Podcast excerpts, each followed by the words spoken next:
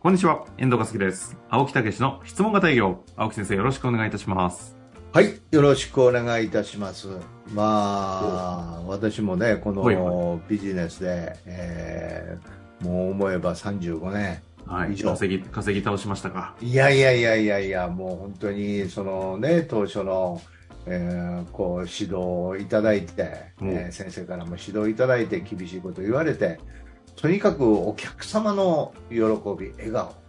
うん、我々はそういうことを提供してるんだっていうようなお話ありましたねしっか。るべき方にね、叱られて、ビジネスの世界に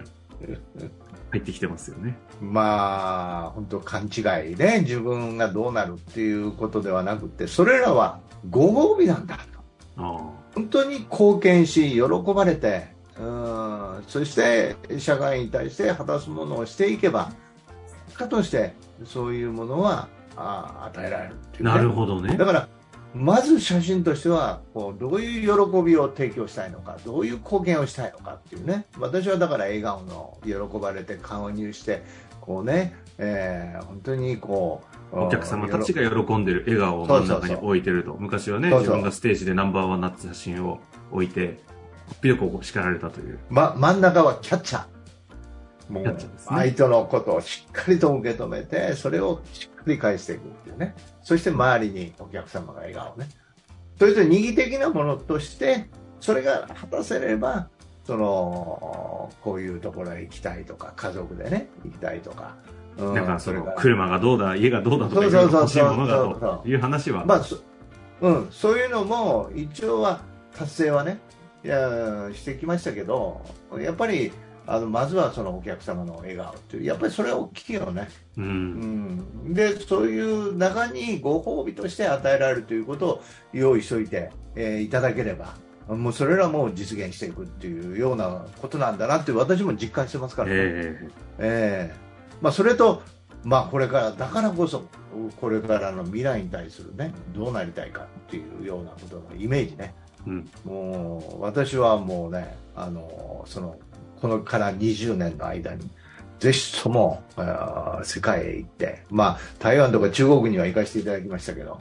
うん、この話をしているっていうねあ遊びにじゃなくてですね、いやいやいやいやいやこの質問型営業を広めるための話ですね。全世界、全世界へこれを広げていきたい。そのためにはまず日本にこれをね、この、えー営業法っていうのをもう当たり前のように認知していただけるっていうところへ持っていくっていうね。うん。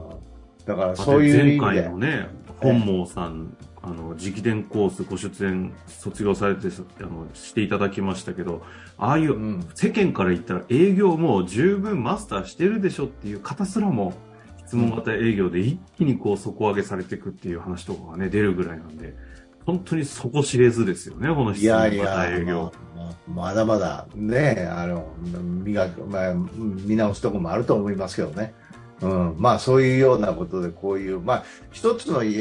質問型営業というやり方というんじゃなくて、やっぱりお役立ちを伴った営業という思想ですよね、これうね。ん。うん、そういう考え方をぜひ入れていきたいっていうね、えーいうふうに思ってるということでございます。さらに営業どう質問型営業としてね、やっていきて、さらなる活躍、飛躍をね、進化をしていきたいなということだと思いますので、はい。そんなこんなで早速今日のご質問いきたいと思います。はい。今日もね、たくさんの質問いただいている中からいきたいなと思います。はい。えー今日はですね、行きましょう。ご質問だけですね、いただいております。はい。えー目の前のお客さんがこの商品サービスをすごく欲しいと思っていて、私も役に立てると感じるのですが、お金がネックでお客さんが決めきれない。私もお金をいただくことに躊躇を感じてしまうことがあります。そんな時、どんな風に考えたら良いものでしょうか？はい。なるほど。だからまずね、あのーやっぱりこれ後の問題なんですよね。私がおお金をもらうことに躊躇があるということが問題なんですよね。そこなんですよ、原点は。うん、だから、いや、そうじゃなくって、本当にお客様自身が喜んでいただける。そして、その、それの購入によって、えーやっぱお大きく喜び、そして、えー人生さえもまたそこから、うん大きなものになってくくるぐらいの気持ちでおったら、乗り越えられると思うんですよ。うん。うん。だから自分が乗り越えてないんですよね、それ。あの、この営業する側の方が。そうそうそうそうそう。だから、やっぱり自分自身が本当にその価値は何なのか、どういうことをお与えてあげられるのかということを、まず、まず前提として、やっぱりもうちょっとうん考えて、しっかりと自分の中で納得を与えておくことでしょうね。うん、そして、お客様に、えーそれを提案する。時にお客様がどういうことを望んでるのかどういうことを解決したいのかということを思って、えーこの商品その商品を提供した時にどうなるのかということの話し合いをしっかりとしてえいけば乗り越えられると思うんですよ。この躊躇があるという前提でいくと、その躊躇があるのは、あの、自分の商品サービスとかへの納得性とか革新性がないということがあり得るっていうのが一つある一方で、その状態だったら躊躇があって、その納得性がないんだったら、基本原則、質問型営業からしたら売っちゃダメっていうところに行きますか？いや、売っちゃだめというか、その価格というのが会社で決めてるならば、おそらく検討をした結果として決めてるはずなんですよ、いろんな角度から。うん、その原材料費だけじゃなくて、それに対する価値とか、そういうことで価格設定をしてるんで、そこの把握が弱いっていうことですよね、自分自身が。うん、そこのだから原点に立ち返って、もう一回その価値をしっかりとうん理解をして、えーそれがこの価格なんだという理解があれば、躊躇なくそれは進められると思うんですよ。うん、うん、うん。ええでそのそういうことを持った上で相手の欲求ニーズを今度は2番目引き出して、ええそれがお客様にどういうふうなその購入、うん、それが解決をどれぐらいしたくってそれを解決したらどうなるのかというようなことで提案できたときにどれぐらいの価値を生み出すものになるのかということがお互いに理解をできたら堂々と進められるしうんお客様も踏み切れると思うんですよね。はい。現実的に特に法人営業とか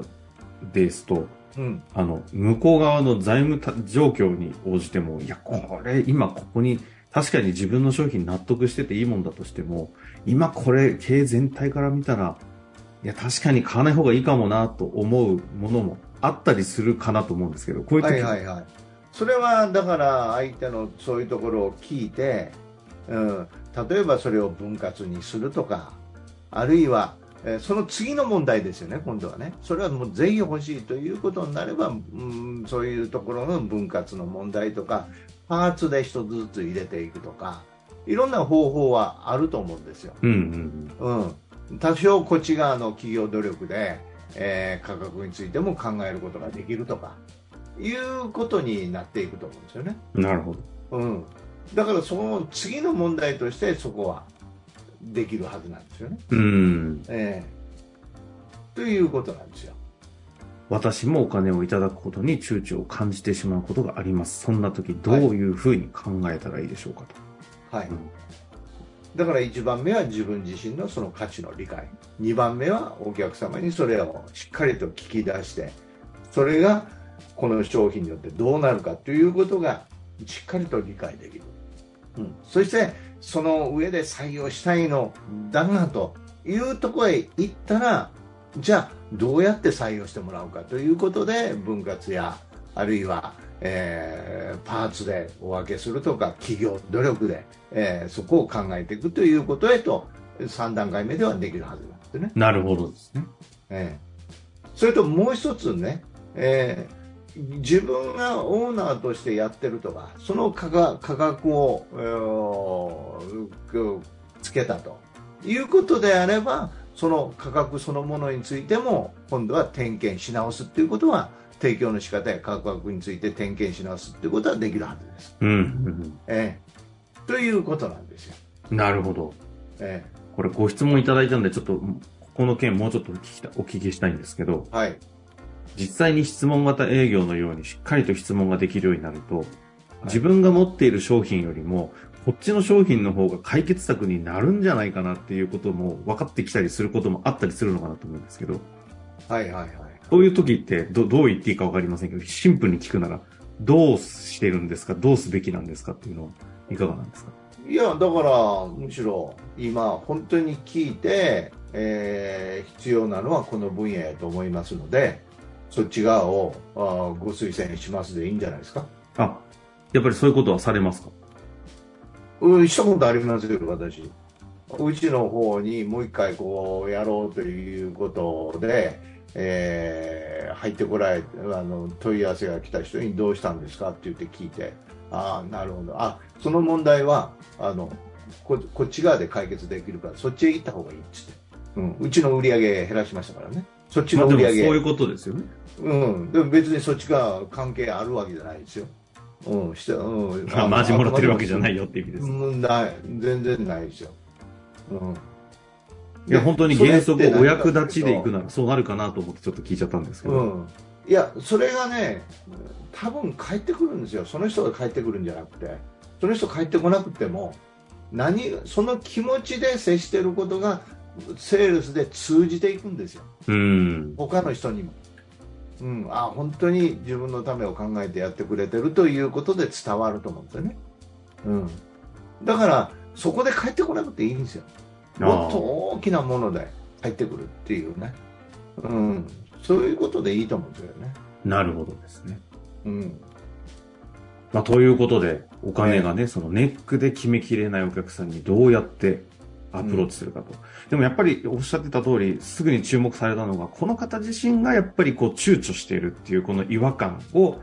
無視しちゃいけないっていうところがまず第一の焦点ですかね。そうですね、うん、その形でずっと追っても、やっぱりいい提供にはならないんですよね。うん。ええ、もうとにかくお役に立つんだという信念を持って進められるレベルに自分を落としとかないと、うん、やっぱり伝わっていかないんですよね。なるほど。はい。まあ、ということでね、目の前の数字を追いかけるところとの狭間で葛藤することもいろいろあるとは思うんですけども、はいこのお話ね、改めて原点、お役立ちに戻って、一度考えていただいて、また質問ありましたら、ぜひお寄せいただけたらと思います。青木先生、ありがとうございました。はい、ありがとうございました。本日の番組はいかがでしたか？番組では青木武氏への質問を受け付けておりますウェブ検索で「質問型営業」と入力し検索結果に出てくるオフィシャルウェブサイトにアクセス。その中のポッドキャストのバナーから質問フォームにご入力ください。たくさんのご応募お待ちしております。